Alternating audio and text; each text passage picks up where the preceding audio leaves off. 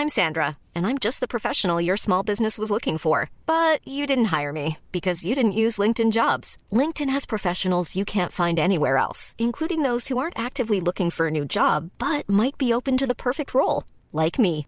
In a given month, over 70% of LinkedIn users don't visit other leading job sites. So if you're not looking on LinkedIn, you'll miss out on great candidates like Sandra. Start hiring professionals like a professional. Post your free job on linkedin.com/people today.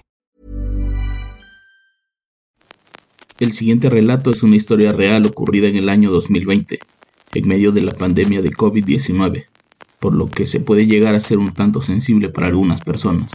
Por lo mismo, no se mencionará el lugar ni el nombre real de los protagonistas. Se recomienda discreción.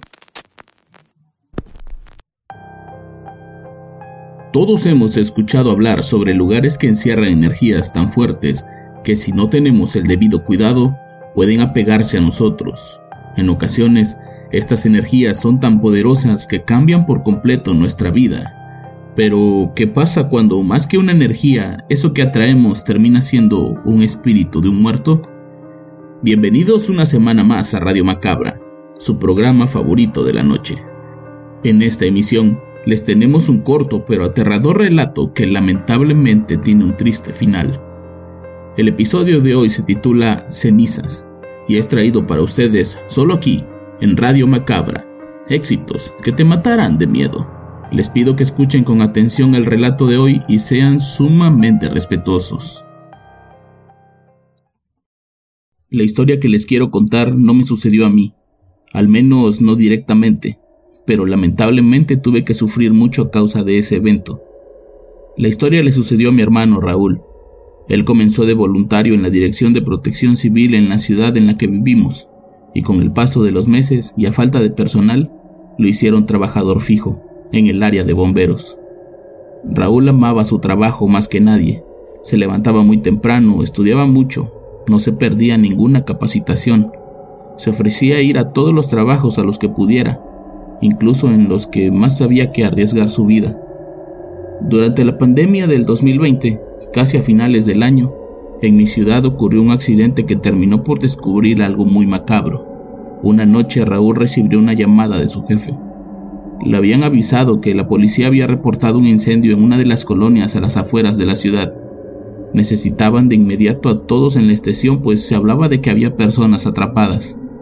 Esa noche mi hermano no se lo pensó y salió con rumbo al trabajo, a pesar de que mi madre le suplicó que no lo hiciera. Ella tenía miedo de que se infectara, pues mi hermano cuando era más chico había padecido de asma. Aquella noche el sonido de las patrullas y las ambulancias se escuchaba por toda la ciudad, que dicho sea de paso no es muy grande. La gente comenzaba a alertar a sus conocidos ya que la columna de humo era enorme, pero particularmente el olor que se percibía era horrible. Muchos vecinos de la zona comenzaron a hablar de un crematorio clandestino. Ya saben, estos lugares donde se incinera el cuerpo de un muerto hasta que queda en cenizas. Hoy en día, recuerdo eso como si hubiera ocurrido hace mucho tiempo, pero la realidad es que fue hace apenas dos años, cuando mucha gente estaba muriendo a causa de esta enfermedad. Había hospitales donde no los podían atender y en los que sí lo hacían estaban completamente saturados. La gente moría en sus casas por miedo a no despedirse de sus familiares y la recomendación era incinerarlos para evitar la propagación del virus. En el lugar en el que vivo no existen ese tipo de servicios, ya que no solo son caros, sino que los permisos necesarios para poner un establecimiento como ese son muy engorrosos y tardados, por lo que mucha gente optó por acudir a esos crematorios clandestinos. El lugar había sido establecido en un terreno bardeado alejado de las demás casas. Dentro del terreno solo había una casa de dos pisos hecha de material y una pequeña casa de madera con techo de lámina. Ahí guardaban herramientas, químicos y todo lo necesario para su trabajo. No saben qué fue lo que provocó el primer estallido, pero de inmediato toda la propiedad comenzó a incendiarse. Los trabajadores huyeron dejando en el lugar a dos supuestos empleados que no pudieron salir, y según uno de los que fue capturado un par de días después, tres cuerpos más que estaban a punto de incinerar. Raúl y otro compañero suyo decidieron entrar por la puerta principal, mientras que otro equipo trabajaba para apagar el incendio desde la parte trasera. Adentro todo era fuego, humo y ese olor horrible que inundaba toda la zona. Lo primordial era sacar con vida a quienes se habían quedado ahí atrapados, por lo que lo primero que hicieron fue buscarlos. Gritaban desesperados, esperando que alguien les respondiera, pero no tenían éxito, hasta que de pronto Raúl escuchó una voz que provenía de la planta alta. Aquella zona no iba a ser fácil de acceder, ya que las escaleras estaban completamente en llamas y el humo tenía completamente invadida la zona. Aún así, él se arriesgó y como pudo logró bajar a un hombre de unos 70 años que estaba tirado en el suelo a punto de desmayarse. Mi hermano nos cuenta que al bajar arrastrando a ese hombre, vio a una mujer anciana parada en la entrada de una de las recámaras. La podía ver perfectamente bien a pesar del humo, pues la veía con una falda, una blusa blanca y zapatos negros bajitos, de esos que usan las mujeres mayores. El cabello de la anciana era totalmente gris y encrispado, la mujer se frotaba las manos y lo miraba fijamente. Él salió de la casa con el hombre en brazos para entregárselo a los paramédicos mientras los demás intentaban controlar el fuego. Y cuando estaba a punto de regresar, su jefe le dijo que no lo hiciera, que ya no había nadie adentro. Habían logrado sacar a dos personas con vida y que ahora había que apagar el fuego del patio para ver si había más cuerpos por identificar. Raúl le contestó que faltaba una mujer en la planta alta, pero su jefe insistía en que no Hey, it's Ryan Reynolds, and I'm here with Keith, co star of my upcoming film, If, only in theaters, May 17th. Do you want to tell people the big news? All right, I'll do it. Sign up now and you'll get unlimited for $15 a month in six months of Paramount Plus Essential Plan on us. Mintmobile.com slash switch. Upfront payment of $45 equivalent to $15 per month. Unlimited over 40 gigabytes per month. Face lower speeds. Videos at 480p. Active Mint customers by 531.24 get six months of Paramount Plus Essential Plan. Auto renews after six months. Offer ends May 31st, 2024. Separate Paramount Plus registration required. Terms and conditions apply if rated PG. Al alzar la cara hacia una de las ventanas de esa planta, la volvió a ver. Mi hermano tenía esa cualidad, nunca dejaba a nadie sin ayuda, por lo que regresó a la casa sin permiso y subió en busca de la mujer. Esa noche mi hermano lo sacaron desmayado del lugar. Había respirado demasiado humo y si no hubiera sido por su jefe que fue detrás de él, pudo haber muerto en ese instante. Con el paso de los días la noticia se confirmó. Ese lugar era un crematorio clandestino, en el que por lo menos se habían incinerado a unas 50 personas en un periodo de dos meses. El día del incendio se tenían programado hacer cuatro incineraciones, de los cuales pudieron encontrar los cuerpos inertes de tres. El otro nunca se supo de quién era o si se había vuelto cenizas antes de que llegaran los bomberos. Por su parte mi hermano recuperó poco a poco la memoria y la salud. El asma le había vuelto y con eso llegaron unas pesadillas horribles que no lo dejaban dormir. Se despertaba gritando a mitad de la noche diciendo que la mujer que vio en la casa se le aparecía para reclamarle que no la había querido ayudar. Él la describía como una mujer llena de arrugas en la cara, con la dentadura amarilla y podrida, las uñas largas y sucias que le apretaba la garganta con la intención de ahogarlo. En un principio pensábamos que era parte de una especie de estrés postraumático, ya que nunca en su corta carrera de bombero había estado en una situación así en la que su vida corriera tanto peligro. Pero con el paso de las semanas, las cosas se tornaron más y más feas para todos. En una ocasión lo encontré llorando en su habitación. Se golpeaba la cara con sus propios puños y decía que no podía dejar de escucharla, otra vez refiriéndose a la mujer que lo atormentaba día tras día para reclamarle que no la ayudara. Con ayuda del gobierno municipal, le pudimos conseguir terapia y medicamentos para controlar sus episodios, episodios que los médicos determinaron como psicóticos. Eso lo fue ayudando bastante. Era constante en sus terapias y mientras no le faltaran las medicinas, todo iba a marchar bien. Ya era 2021. Habían pasado varios meses desde aquel evento y la salud y la estabilidad emocional de mi hermano habían regresado. Lo notábamos todos. Ya había regresado al trabajo y comenzaba a tener otra vez ese amor por ayudar a los demás.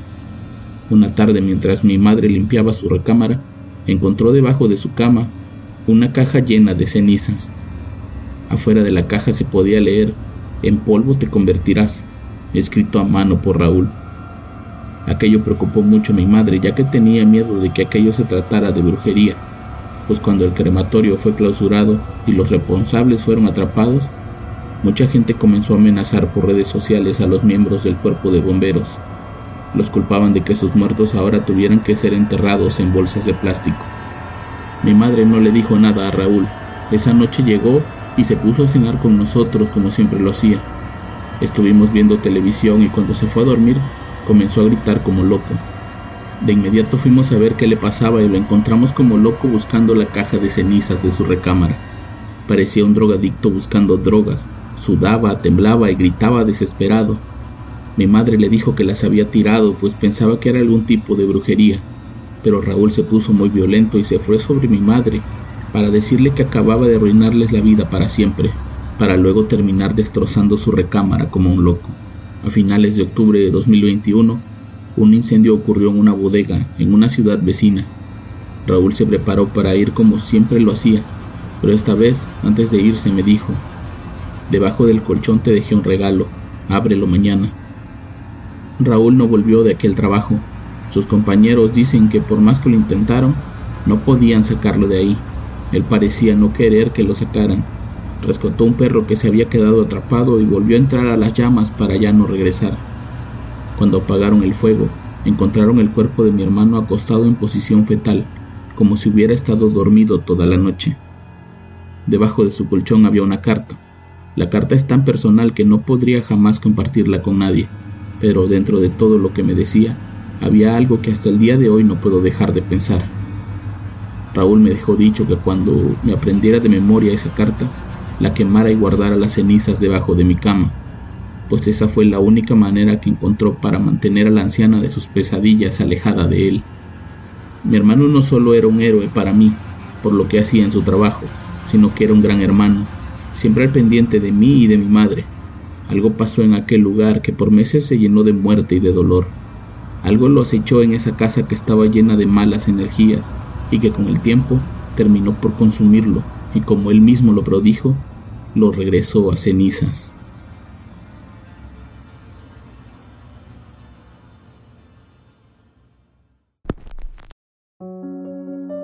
¿Qué opinan de la historia de hoy?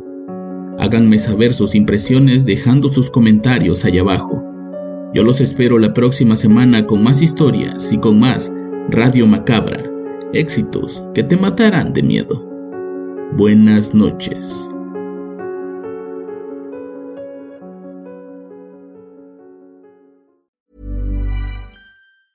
If you thought the only way to get a more defined jawline with natural looking results was through surgery, think again. Juvederm Volux XC is a non surgical injectable gel filler that improves moderate to severe loss of jawline definition and can help you achieve natural looking results with little downtime. Even better, this improved definition lasts up to one year with optimal treatment. No maintenance required. Improve jawline definition for a smooth, sculpted look with Juvederm Volux XC. For important safety information and to find a licensed specialist, visit juvederm.com. That's J U V E D E R M.com. Not for people with severe allergic reactions, allergies to lidocaine, or the proteins used in Juvederm. Common side effects include injection site redness, swelling, pain, tenderness, firmness, lumps, bumps, bruising, discoloration, or itching. There's a risk of unintentional injection into a blood vessel, which can cause vision abnormalities, blindness, stroke, temporary scabs, or scarring. Talk to a licensed specialist to find out if it's right for you.